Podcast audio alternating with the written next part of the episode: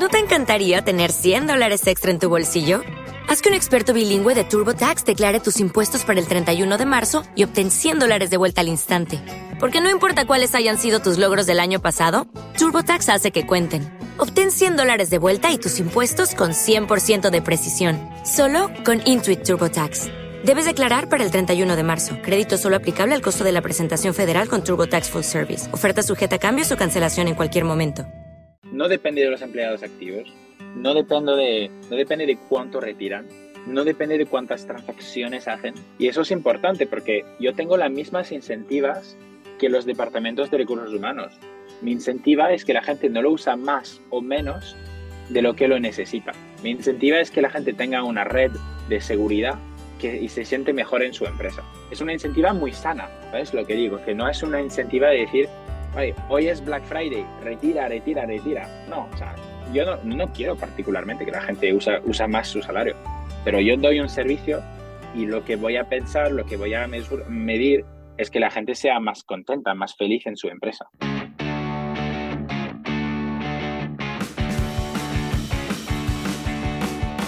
Desde Madrid, esto es Outliers, conversaciones con emprendedores y ejecutivos de España y América Latina. Soy Joseph Gelman. Este es el primer episodio de la novena temporada del podcast, donde hablaremos con Benoit Menard, cofundador de Facebook.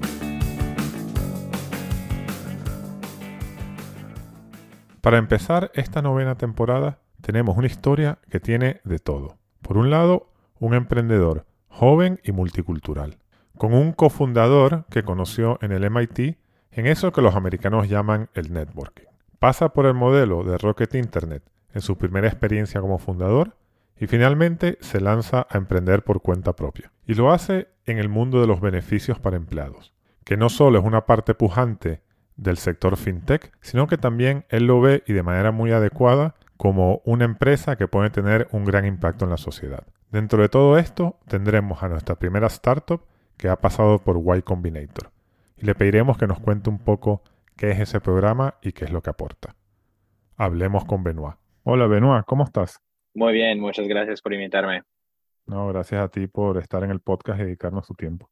Oye, tú tienes un nombre francés. Cuéntanos un poco tus orígenes. vale, no empezamos por la pregunta más fácil, ¿no? Mira, padre es brasileño y mi madre ya es italiana francesa. Entonces yo de 0 a 10 eh, viví en Brasil. Llegué en el sur de Francia, en el, en el norte de, de, Italia, cuando tenía 10 años. Así que esos son un poco mis, mis orígenes. He tenido la, la suerte de, de vivir en, en, varios países, de hecho viví en cinco continentes y aprendí ocho idiomas, así que el, el, el español es el número seis, así que eh, puedo, puedo trabajar y hacer el podcast sin problema. Yo de pequeño siempre me, siempre me han gustado los números, siempre he sido un poco este, este geeky, friki en la, en la escuela y, y, cuando he tenido la oportunidad de estudiar en, o sea, yo hice el sistema francés de Grande École, en la escuela de ingeniería y muy pronto eh, había una oportunidad de ir a estudiar fuera y eso era algo que, que siempre me, llamó la atención, ¿no? especialmente de ir a estudiar en Estados Unidos. Trabajé muy duro y conseguí hacer básicamente el, doble programa con el MIT en Boston. Y eso fue una experiencia que, me transformó. Uno, porque era una visión muy distinta de, del sistema educativo, o sea, europeo versus americano. Y dos, a nivel de encuentros, ¿no? O sea, a nivel de encuentros encontré, o me encontré con mi cofundador en, en, en Payflow, de la empresa actual. Pero lo, lo interesante es que al principio, pues, no pensábamos en montar Payflow, pensábamos en ser muy buenos amigos, entramos en la misma fraternidad. Desde, desde este momento, hace casi ocho años, inseparable. O sea, hemos estado con, con Adi en, en, muchísimos proyectos, tanto a nivel personal que a nivel profesional, y es muy interesante ver lo que a veces la vida nos, nos, nos lleva. Sí, la verdad que los sistemas educativos americanos son muy estimulantes. Te lo montan también para que socialices con la gente, para que hagas amigos, para que hagas network, ¿no? Este tema del network, a nosotros los latinos eh, no, nos parece raro, eh, ahí, ahí es, es, muy importante. Entonces, cuando terminas, cuando terminas el MIT, ¿ya te lanzas a emprender? Bueno, casi. De hecho, yo siempre, siempre había querido emprender, pero no, ten, no tenía nada de negocio. Entonces, como empiezo teniendo algunas oportunidades, una en un hedge fund en Singapur, otra en, en industria, o sea, en, en, Europa y en Europa del Este. Y luego sí empiezo a emprender y empiezo un proyecto de un proyecto social, un poco social entrepreneurship en Brasil, eh, que fue un fracaso. O sea, empiezo muy temprano, no tenía nada de negocio y de hecho empiezo desde cero un, un proyecto con Avi también y como decimos, aprendimos mucho. Fue un proyecto donde intentamos construir y distribuir centrales microhidroeléctricas en las Amazonas, en Brasil, así que en, en, lugares donde pues no hay luz, no hay electricidad y por eso intentamos distribuir electricidad y fue muy difícil. Eh, no al nivel técnico, pero a nivel de negocio. La distribución, levantar capital, entender cómo hacer un plan de negocio y eso me un poco me, me empujó a, ir a, a, irme a consultoría para desarrollar un poco esta, esta gorra de, de negocio, para complementar un poco la, la gorra de, de business, de, de ingeniería. Y después de eso me contaste que hiciste el MBA y te fuiste con los de Rocket, ¿no? Esto es interesante, vamos a recordar, para, para, que no sepa, aunque hemos hablado en algún episodio, Rocket es básicamente una empresa muy potente de Berlín, los Summer Brothers, que son muy exitosos, y ellos lo dicen sin ninguna vergüenza, ¿no? Ellos se han dedicado a copiar eh, modelos exitosos de Estados Unidos, eh, como Groupon, bueno, Groupon al final ya no fue tan exitoso, pero Salando, y los traen a, Europa, ¿no? Entonces, cuéntanos tú tu experiencia ahí, cómo fue. Para mí fue una experiencia 10 sobre 10, espectacular. Creo que fue una, unos momentos de mi vida más intensos donde aprendí una cantidad de cosas absolutas. O sea, realmente cuando entré en el sistema Rocket, no sabía qué esperar. Yo había intentado, intentado emprender, pero no es lo mismo emprender con tú mismo que emprender con un sistema que es venture backed, ¿no? O sea, cuando tienes inversores del Venture Capital, pues tienen exigencias distintas, un ritmo distinto, y el modelo Rocket te da la ventaja de darte una idea, de darte el dinero, todo el resto es tuyo. Entonces, es súper interesante porque tú vas, el, el 0 a 1 lo tienes que lo, tienes que aprender y desarrollar, básicamente. A mí me gusta llamarlo un sistema para para los, los risk averse entrepreneur. Y sí que existe algunos emprendedores a las cuales no les gustan el riesgo al principio, luego obviamente cuando lo, lo intentan, adoran el modelo y luego quieren montar su propio negocio. Pero entonces es un modelo donde aprendes en un, en un, en un entorno muy, bueno, muy safe en este sentido, cómo montar una empresa, cómo montar un equipo, cómo montar un producto, cómo conseguir los primeros clientes, o sea, realmente este, estos meses, estos años que pasas en un sistema así, te, te forma, para mí fue la, la, mejor formación para ser un emprendedor. ¿Y la empresa que fundaste dentro de Rocket, de qué era exactamente? Era una marketplace para logística en, en Indonesia. Entonces, nosotros, nosotros lanzamos desde cero una marketplace para, bueno, para hacer un matching entre, entre gente que quiere mandar cosas y que hay gente que puede eh, transportar estas cosas. Muy sencillo. Un modelo de Uber for Trucks extremadamente que se hizo decenas de veces, o sea, un on-truck en España, Instafreight en, en, en, en, Alemania, los Convoy, Convargo en Europa y en Estados Unidos, y, y en Asia no existía esto. Entonces, como hicimos modelo Rocket, copiamos algo que funciona desde cero en un mercado donde esto todavía no existe o existe poco. Ok. Mira, como tú dices, y, esto estuvo Pedro Clavería hace unas temporadas acá, y que también estuvo en Rocket, y él decía mm, que Félix, el de, el de 20, le decía, bueno, tú estás en Rocket y bueno, te va bien, eres un founder, pero no eres entrepreneur.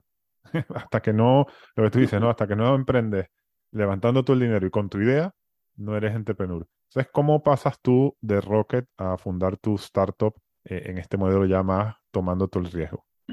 Sí, sí, es, es, muy buena, es muy buena reflexión. De hecho, Pablo, Pablo Clavería está, es uno de nuestros inversores, así que, así que le, le saludo si nos escucha. Es, es, exactamente esto. Estás montando una empresa que, que no es realmente tuya. Te llamas co-founder, que te llamas CEO, te llamas como te quieres llamarte, ¿no? Pero al final sientes que muchas decisiones son tuyas.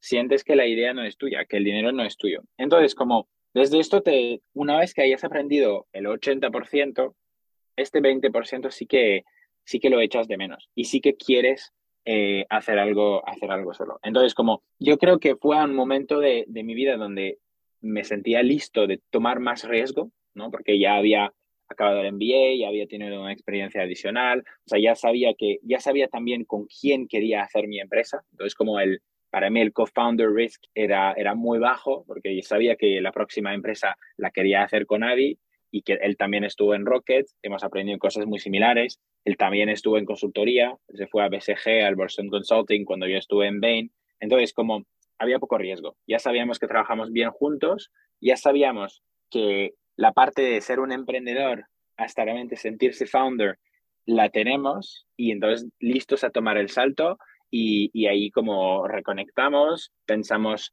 le damos una vuelta a las ideas que conocimos en su día y ahí un poco empezó la cosa. Cuéntanos de esa idea con la cual emprendisteis.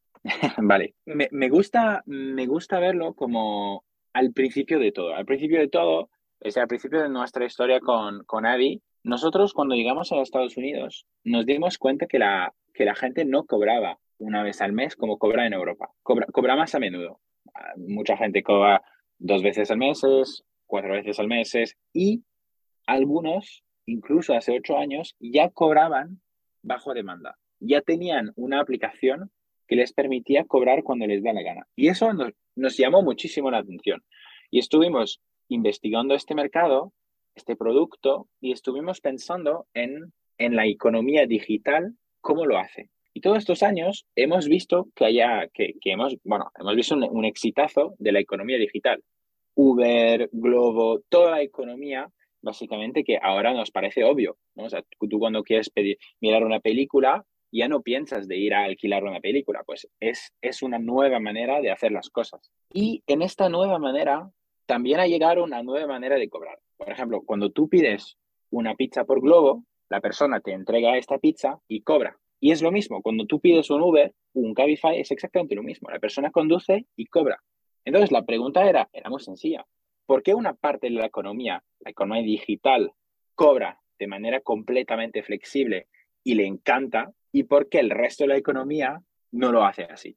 No hay ninguna razón. La buena razón es, pues, que sería un lío, que la tecnología no sabemos si lo permite. Y la respuesta es que sí lo permite. Y por eso lo hicimos. Ok, entonces entiendo que es una, la idea o el problema que ibas a solucionar es que la gente pueda cobrar eh, no una vez al mes, sino mm, con, más frecuencia. Imagino que esto ya iba para, para cualquier tipo de, empleado, ¿no? Eh, principalmente a gente que trabaja en empresas.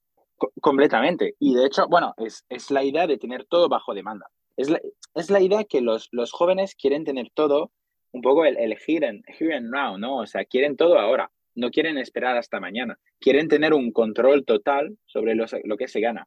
Y es la idea que, o sea, nuestros, nuestros hijos y sus hijos se habrán olvidado de lo que era cobrar a un día específico, ¿no? Si tú no pinchas el botón de retirar el día 3 o el día 5 o el día 30 o el día 40 o el día 50 del mes, aunque no haya 50 días, pues tú no cobrarías. O sea, tú seguirás acumulando y viendo el dinero que, que, te estás trabajando, que te estás ganando. Entonces, como es, es muy interesante porque cambia la, la, relación que tenemos al salario y cómo vemos estos flujos de dinero. Es, sobre flexibilidad y sobre ver los flujos de dinero de una manera muy distinta. O sea, tú cuando, cuando ahora alquiles una oficina por semana o incluso por día, pues hace unos años solo se podía alquilar oficina por año ni siquiera por mes, por año. Cuando tú ahora puedes alquilar un coche por minuto o por hora, pues antes se alquilaba por día. Entonces, como todo va a más flexibilidad, todo va en más granularidad, y especialmente cuando la, la, tecnología lo permite acelerar. Ok, está claro. Pero cuando tú empezaste esto, había otro tipo de soluciones, ¿no? O sea, había soluciones más de préstamo eh, para, para gente que tiene que esperar hasta fin de mes para cobrar su salario. Y también empezaban a ver fintech, ¿no? Que, que ya estaban un poco ayudando en este problema. Entonces, ¿para ti esto no era un mercado que te parecía que estaba ya ocupado? Sí, pero nos encantan mercados que son ocupados. O sea, es la filosofía Rocket. Nosotros no vamos a mercados que no son ocupados. Nos encanta la competencia, nos encanta tener mercados hipercompetitivos. Entonces, como nosotros no vemos el hecho de que haya competidores como una, como una amenaza. De hecho, nosotros, la manera de la cual entramos en un mercado, la parte de, cuántos competidores existen, juega una, o sea, tiene un peso muy grande. Si tiene dos o tres competidores, pues a lo mejor es que no está funcionando. No vamos a ir a enseñar un problema para enseñar una solución. No, vamos a mercado donde hay cuatro, cinco, seis competidores y luego, pues, a nivel de ejecución, lo hacemos y, nos volvemos número uno. Eso es, el, eso es el primer punto de cómo vemos los mercados. Sobre el, nuestro producto en, en particular, te diría que alternativas para mí son oportunidades, porque no hay alternativas que permitan a los empleados de tener acceso a liquidez de una manera gratis, instantánea y privada. No hay, no hay. Simplemente no existe. Claro, hay, hay micropresto, hay, hay, hay muchísimas maneras de tener acceso a liquidez, ¿no? O sea, hay payday loan, hay, hay, muchas empresas de, de salary advance que, que, dan acceso a un salario contra, contra una, un, porcentaje de pues cientos o, miles de por ciento anuales. Es, es distinto, es distinto. No existe ninguna solución que permite tener acceso a tu salario de una manera gratis, instantánea y privada. Y eso es básicamente tener, dar acceso al salario bajo demanda como un beneficio social. Entonces, viene con muchos retos porque es, es más innovador, porque tienes que convencer a las empresas que pues es algo que los trabajadores quieren y que si, tú, si tú les das este beneficio, pues te sale a cuenta. O sea, no somos una ONG. Queremos que las empresas eh, ven, un, ven un valor claro en, en, esta, en esta solución. Entonces, que bajamos la rotación, que, que, subimos el, el, employer engagement, eh, subimos la retención del talento. Entonces, como realmente nuestros KPI son KPI de un beneficio. Son los KPI de poner café gratis o seguro médico en tu empresa. Eso es nuestro, nuestro KPI. Ok, permíteme resumir por si alguien se perdió que no conoce este mercado. en este mercado hay lo que tú dices, eh, préstamos básicamente de distinta índole, que en países, especialmente como Latinoamérica, tienen problemas, ¿no? Porque eh, le generan a la gente más estrés financiero, porque después tienen que pagar esos préstamos con intereses.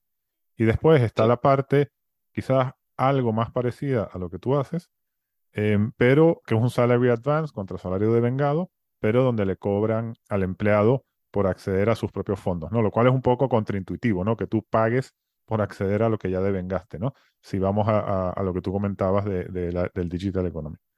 Eh, ok. Entonces, cuéntanos específicamente ese primer producto con el cual arrancas, ¿cómo es? ¿Y a quién va dirigido? Sí. Cuando nosotros lo lanzamos, era, fuésemos uno de los primeros a lanzar esta vertical, a esta subcategoría de efectivamente el, los modelos de Salary Advance. ¿no? Y de hecho, para la historia, nosotros al principio de todo, las primeras tres, cuatro semanas, operamos como un micropréstamo, operamos como un Salary Advance. Y básicamente escuchamos el mercado y nos dimos cuenta que no, no funciona, que no hay un product market fit, que la gente no quiere pagar 3, 4, 500% anuales para su salario no, no tiene ningún sentido, porque la gente retira tan poco cuando alguien retira 50 euros y que tiene que pagar 5 euros o 4 euros o 3 euros para los 3 días o 4 días que falta a final de mes, pues es que estás teniendo un impacto muy malo en la sociedad. Estás, estás cobrando cientos de por ciento de interés a gente que tiene muy poco dinero. Entonces, esta parte social nos gustó muchísimo de poder venderlo como un beneficio y al principio no nos creamos que, que fuese posible, que, que las empresas pues, pues básicamente que querían, querían poner un beneficio así, pero lo validamos, lo intentamos y lo validamos. Y entonces, como después de haber levantado nuestra ronda semilla, eh, que fue una ronda de dos millones de dólares, pues es ahí que donde un poco pivotamos sobre el modelo de benefit y que desde este momento, o sea, siempre hemos sido muy fieles a nuestra, a nuestra visión de benefit, que es muchísimo mejor para el mundo y también muchísimo mejor a nivel de modelo de negocio. Entiendo por eso que vosotros le cobráis es a la empresa. Sí, nosotros nos, nos posicionamos como 10 veces más barato que el café gratis, más o menos, en términos de coste.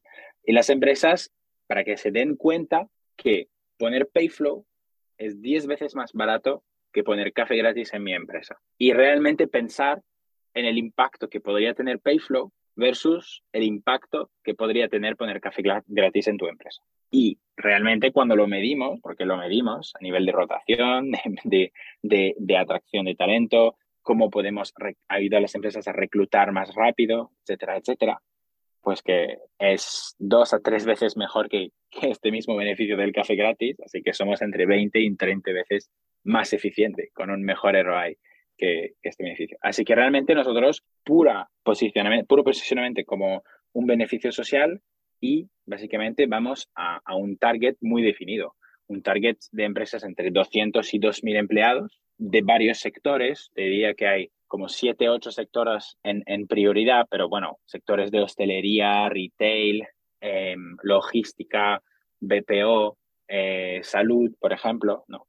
Eh, cuando lo piensas, estamos hablando de la mitad de la población activa. Es, es un mercado extremadamente profundo.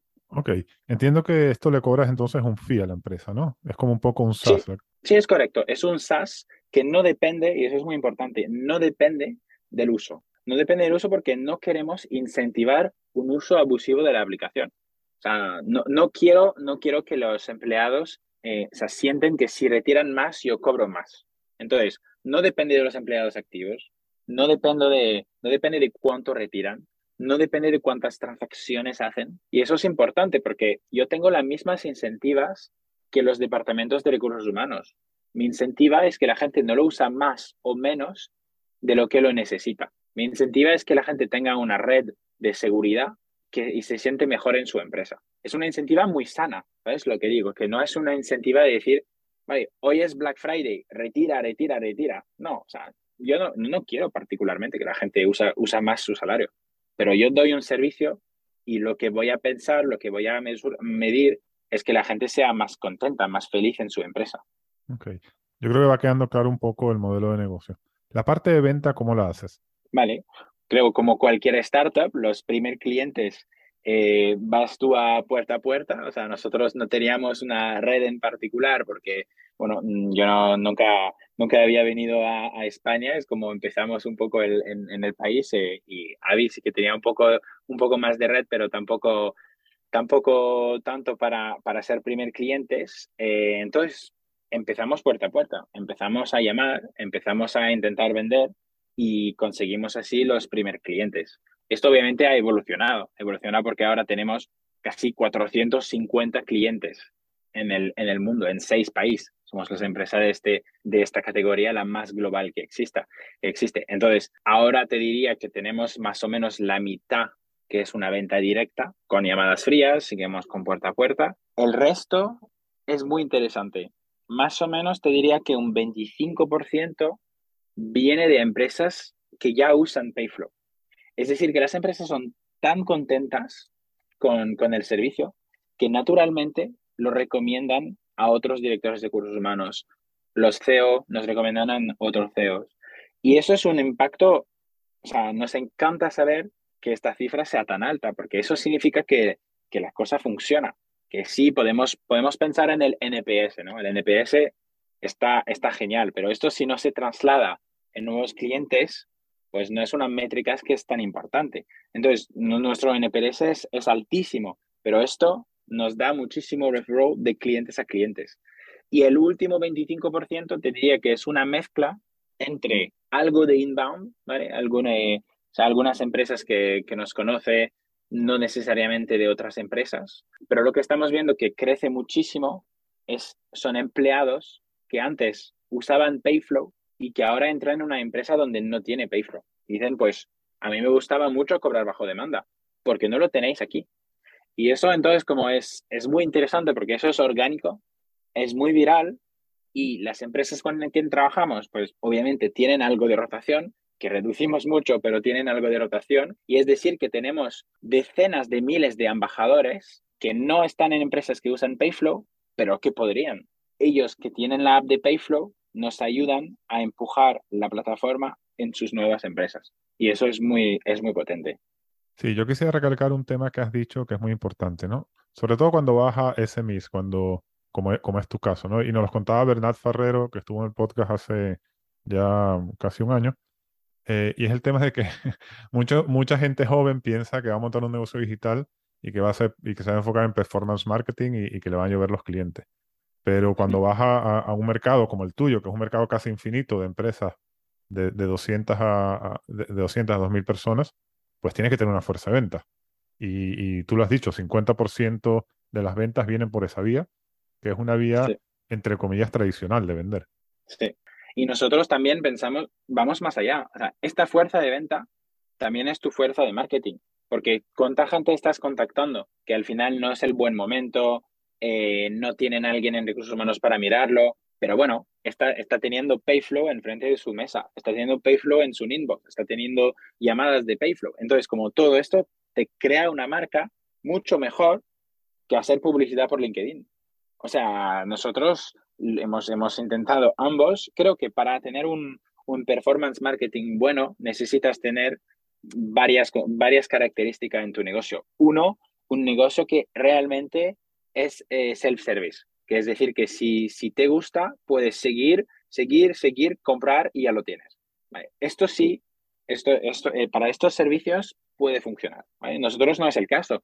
Necesitamos, pues, tener una integración con sistemas de nómina, tener un onboarding, o sea, no, no, no es self-service y nadie lo ha conseguido porque hay una cierta complejidad con nóminas. no tienes ningún sistema de nómina en el mundo que es self-service tampoco.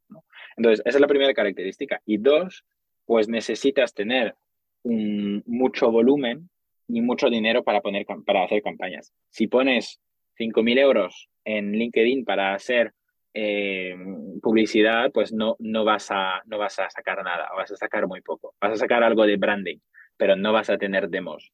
Para tener demos, pues tener, necesitas poner budget de, lo que sea, por lo menos 100, 200, idealmente más, y con un producto que es el service. Y eso sí que puede funcionar, y ahí pues puede, puedes tener una gran parte, pero yo estoy convencido que a, early stage, con escala, la, mejor manera es una venta más tradicional y que te permita conocer muy bien tu cliente, sus preocupaciones y adaptar tu pitch adaptar todo que no te permite una venta más automática. Ok. Oye, voy a hacer aquí un pequeño paréntesis, después te voy a preguntar un poco más por producto, pero antes, tú pasaste por Y Combinator, eh, que para el que no lo conoce es como eh, un programa súper exclusivo que hay que aplicar, que te tienen que aceptar, que, te acelera la compañía.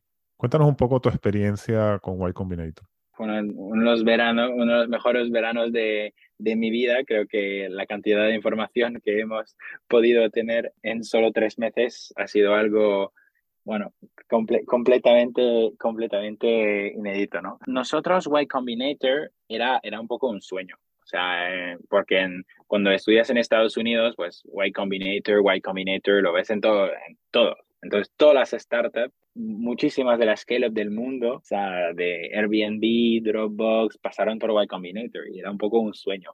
Cuando empezamos Payflow, pues eh, pensamos un poco se, cuándo sería el buen momento de aplicar y trabajamos muy duro para preparar la aplicación, para entender muy bien qué buscaban, preparamos muchísimo la, la entrevista, me acuerdo que pasamos 10 días, pero casi día y noche, como en un proyecto de consultoría intenso, a prepararnos todas las preguntas, que hay unas 120 preguntas que te hacen, eh, a prepararlas todas y nos preparamos y lo conseguimos. Ahora, retrospectivamente, creo que nos ha ido en tres cosas. La primera cosa es que nosotros veníamos de, veníamos de Rocket.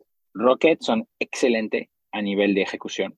Creo que o sea, son reconocidos por ser los mejores del mundo a nivel de ejecución, de, de make, make things happen. Pero hay una, una gran parte que no habíamos desarrollado, que era ser eh, product oriented. Es decir, que pensar en tu producto. Cuando tú entras en Y Combinator, te mandan a casa una taza y una, y una camiseta. Y en esta taza y en esta camiseta está escrito la misma cosa. Make something people want. Es decir, están obsesionados con el product market fit. Están obsesionados por entender lo que quiere la gente y hacer algo que tiene sentido, que tiene un product market fit. Pues este para nosotros era muy sano, era una, era una obsesión hacia el producto que no teníamos y que hemos tenido que desarrollar en tres meses. Y entonces eso ha sido fantástico porque hemos podido pues, mezclar una excelencia a nivel ejecución, que eso teníamos, y también pues, un foco en el producto y entender realmente lo que el usuario quiere. que eso ha sido una, una combinación muy, muy fuerte. Eso realmente un muy buen learning y una, una muy buena, un muy buen approach, que era muy distinto. Segundo, yo te diría que, bueno, puede ser es un poco americano en el sentido de que cuando empiezas una empresa en España, tiene, tienes operaciones en España. nosotros sí que teníamos pensado empezar global y que teníamos muchas nacionalidades, pero operaciones España. Entonces, cuando empiezas Y Combinator, te ponen en la cabeza desde el día uno que tu mercado es el mundo, que realmente si quieres ganar, si quieres montar un unicornio, si estás aquí para hacer algo enorme, tienes que considerar que tu mercado es el mundo. No tienes que limitarte a un país. Entonces, eso, eso nos ha ayudado también a pensar y a, dar oportunidad de pues, intentar otros mercados, otros países, por ejemplo, Latinoamérica. Y donde entra, después de Y Combinator, pues abrimos los primeros países en la TAM donde vemos que la atracción fue incluso mejor que en España. Y entonces la, la, el resultado de que era que en España lo hicimos bien, diría casi a pesar de que el product market fit no era tan bueno como podría ser en la TAM. Obviamente seguimos en Europa con, con, con, operaciones muy fuertes y seguimos escalando Europa porque ahora, ahora ya sabemos muy bien cómo hacerlo, pero nos, nos hubiéramos perdido muchas palancas de crecimiento al no ser suficiente, bueno, tomar un riesgo de entrar en más, a más mercados, ¿no? Y la última cosa te diría que, que es a nivel de, es a nivel de people, eh, la gente que hemos podido conocer en YC es muy, realmente extremadamente lista, con muchísima experiencia y eso nos ha ayudado en cualquier parte del negocio. Y hasta ahora, casi más, o sea, más de un año después, cuando tenemos una pregunta muy específica, pues pasamos por los canales de YC. ¿Qué tipo de pricing tenemos que hacer para este mercado, esta vertical, etcétera? Pasamos por YC. Hasta cosas muy, eh, no sé, administrativas básicas. ¿Qué, ¿Cuál es el mejor abogado para abrir una sucursal en Lima?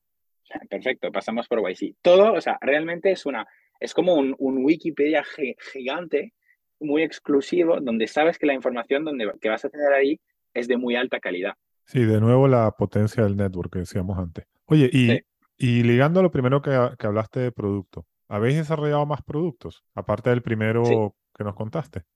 Sí, nosotros desde que empezamos Payflow, visión, beneficios. Es decir, que una vez que, que hayamos desarrollado el beneficio que la gente quería más, que era salario bajo demanda, miramos cuáles eran los otros beneficios. Y un beneficio que era muy popular es poder dar a los empleados la posibilidad de pagar directamente con su salario. Es decir, retribución flexible, como existe desde toda la vida, ¿no? o sea, los tickets restaurante, los tickets transporte, pero sin los tickets. con una tarjeta que te permite directamente desde tu salario pagar para comida, para transporte, para varias cosas y no pagar impuestos, no pagar IRPF sobre esto porque lo estás haciendo en, un, en una situación, bueno, durante tu trabajo, básicamente. Entonces, es un beneficio, es el beneficio social más popular después, de, después del, del salario bajo demanda. Entonces, teniendo este y el primer producto, pues tenemos los dos productos más populares y somos la única startup en el mundo que tienen los, los dos beneficios más populares directamente en una misma plataforma para nuestra categoría de empresa, para nuestro target. Que ahora que tienes, por ejemplo, para empresas más white collar, puedes pensar en gimnasio, puedes pensar en, en, seguro médico, pero eso es, un, es un mercado de beneficios distinto. Eh, bueno, em, pensando siempre en esta, en esta línea de qué los empleados quieren, que, realmente, otra vez, el, make something people want, ¿no? Algo que nos demos cuenta es que el producto en sí, si solo haces salario bajo demanda, si solo haces tarjeta, si, si no permites a la gente de mejor gestionar sus finanzas personales, pues a veces puedes estar en una situación que es más negativa que cuando tú entraste. Es decir, que la gente retira sin saber que al final se queda a final de mes con menos dinero y al final es más descontenta que sin que Payflow venga. Y esto siempre hemos tenido mucho miedo y siempre hemos querido monitorar que la gente sea, sea más feliz después de Payflow que antes de Payflow, obviamente, porque es lo que, es lo que vendemos. Entonces, una cosa que desarrollamos se llama LearnFlow, que es una, una plataforma de educación financiera que permite a los empleados aprender sobre cómo, cómo gestionar tus finanzas personales de una manera muy sencilla, de algunas píldoras muy, muy intuitiva, eh, muy interactiva, donde, tú tienes básicamente clases donde aprendes a gestionar tus finanzas personales. La gente lo usa muchísimo y, gracias a esto, en un sentido, no, usa los otros servicios de una mejor manera. Eso es, un, eso es un otro producto. Y por último, eh, SafeFlow. SafeFlow es una plataforma de ahorros que permite directamente ahorrar de tu salario. Es decir, que tú vas a pensar en, tu, en tus ahorros como si fuesen, como si fuesen sueños. Entonces decir, pues mi sueño es irme a Cartagena con mi, con mi hija. Perfecto. Pones este sueño en la aplicación de Payflow, pones cuántos pesos colombianos necesitas y cuánto, cuándo necesitas tener este sueño y automáticamente crea una hucha virtual como un cerdito que se llena cada mes más cerca de tener este sueño cumplido. Y cuando el sueño está lleno, el dinero es tuyo, lo tienes para poder Ah, para poder ir, a, ir, ir, ir con tu hija a Cartagena. Sí, esto es muy interesante yo creo que aquí hay que dar un poco de contexto para la gente de Europa, ¿no? O sea, yo trabajé con MetLife en, en México como un año y pico y, y, ahí aprendí que mm, una vez que te depositan el salario es muy difícil ahorrar, eh, como en, en, en SafeFlow, y, y, hay un, ese concepto de sacarlo de la nómina de antemano es lo que posibilita, posibilita en gran medida en esos mercados donde a veces los sueldos no son tan altos como en Europa, de que la gente realmente em, pueda no gastárselo em, directamente, sino hacer cosas como el ahorro, ¿no? Esto es lo que ellos llaman descuento de nómina, que, es una realidad importante en, esos países y no es para nada trivial, también es parte del éxito. Sí, exactamente. Y, es, y es, es complementario con los otros productos, o sea, solo no tendría tanto sentido, pero solo el salario bajo demanda que es gastar, gastar, gastar, tampoco no tendría mucho sentido. Es, es, una, es una combinación de, de, los, de los diferentes productos que permiten a los empleados llegar a, al bienestar financiero. Ok. Oye, para terminar esta parte, cuéntame un poco las métricas de tu negocio y un poco los planes futuros. Vale. Ahora mismo estamos, pues como te comenté, con 450 clientes, casi 150 150.000 empleados en nuestra plataforma. Y nosotros, a nivel de levantamiento, pues levantamos una ronda de 9 millones de dólares que anunciamos eh, al inicio de este año, que esto nos permitió acelerar la expansión internacional y ahora ser presente y en la TAM y en Europa. En la TAM te diría que el mayor país es Colombia, seguido por, por Perú, y en Europa, España, Portugal, Italia, en este orden. Entonces, nosotros, en ese sentido, muy buena perspectiva. Hemos tenido un crecimiento eh, único en los últimos meses. La verdad es que la, la situación macro, macroeconómica, macroeconómica nos, nos acelera. Eh, tenemos suerte de ser un modelo contracíclico, donde si tienes pues, más inflación, menos salario disponible, el producto se vuelve más relevante, más necesidad de ahorrar, más necesidad de tener acceso a liquidez, y, eso, Payflow, es que no hay mejor, no hay mejor acceso a liquidez que gratis instantáneo y privado. Entonces, eso nos ha dado un, un, exitazo en los, últimos, en los últimos meses, donde pues hemos podido llegar a, cuentas muy grandes, cuando antes pues siempre nos enfocamos en, en, empresas más, más pequeñas. Entonces, más allá, te diría que ir más profundo en los mercados donde, donde estamos, ahora realmente es más go deep versus go wide. No vamos a abrir tres, cuatro mercados más en, los próximos seis, nueve, doce meses. ¿no? Vamos a concentrarlo en los mercados donde estamos, eh, hacer el rollout de todos los productos que hemos comentado, porque hay algunos que no son disponibles en todos los países o que están en beta en algunos, eh, y mejorar la oferta de la propuesta de valor que tenemos para estar listo en, en 2023 para escalar incluso más rápido. Muy bien, bueno. Oye, Benoit, muchísimas gracias por estar en el podcast. La verdad que nos ha explicado súper bien tu modelo. Y yo resumiría que al final tú estás en el negocio del beneficio, tú no estás del beneficio de los empleados y de, y de la sí. eh, estabilidad de los empleados y no en el negocio de los adelantos salariales. Así que muchas gracias por tu tiempo. Muchas gracias. Oye, para terminar, en este camino que has emprendido, eh, ¿qué es para ti el éxito? ¿Cuánto de ese éxito has alcanzado y qué crees que te falta para alcanzarlo plenamente? Vale. Em, me, gusta mucho esta, esta pregunta. Creo que es, la respuesta es, es de cada uno. Eh, cuando pensamos éxito, la mayoría de la gente piensa éxito profesional, eh, financiero, ¿no? ¿Cuánto dinero? O sea, es, un poco el, es un poco la pregunta, es un poco como la pregunta fue hecha, ¿no? O sea, ¿cuánto es el éxito? ¿Cuántos millones, no? Eh, creo que es, es obviamente una, una, combinación de muchísimas cosas. O sea, por ejemplo, yo perdí a mi padre cuando era pequeño, cuando tenía 10 años, es la razón por la cual volvimos a, Europa y nos, y nos fuimos de, de Brasil. Y pues la verdad es que para mí una gran parte del éxito es pues tener una, un, exitazo a nivel, un, un a nivel, a nivel familiar, a nivel de familia, eh, a nivel pues de, amigos, de comunidad. Eso también es igual de importante que el éxito más profesional.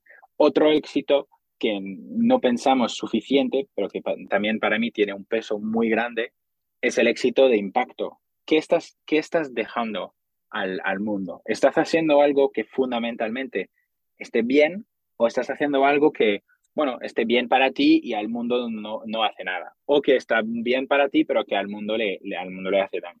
Entonces, esto para mí es muy importante, sentirme bien con mí mismo, sabiendo que lo que estoy haciendo cada día eh, está teniendo pues un, impacto positivo, porque no tengo, tengo muy, tengo pocas cosas más que mi trabajo. O sea, tengo, lo que siempre digo, es, es, un poco, es un poco triste, pero no es que tengo muchos hobbies o toco la música o, me gusta, el vino o, o, la... Es que, es que realmente a mí me gusta trabajar, me encanta mi trabajo, es todo lo que hago. Entonces, si lo que estoy haciendo no tengo la impresión de hacer algo positivo, no es un éxito. Eso sería mi respuesta.